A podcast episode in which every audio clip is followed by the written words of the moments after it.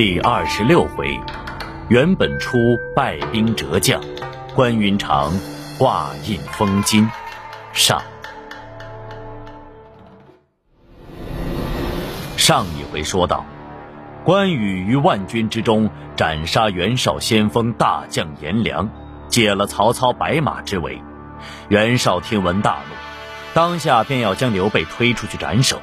只见刘备不慌不忙，从容说道。明公为何只听一面之词，而不顾旧日友情？我自徐州兵败之后，二弟云长便不知音讯。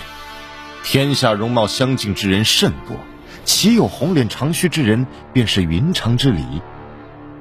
还请明公详查之后，再做决断。嗯，玄德之言甚是，是我一时不察，还请玄德见谅。主公。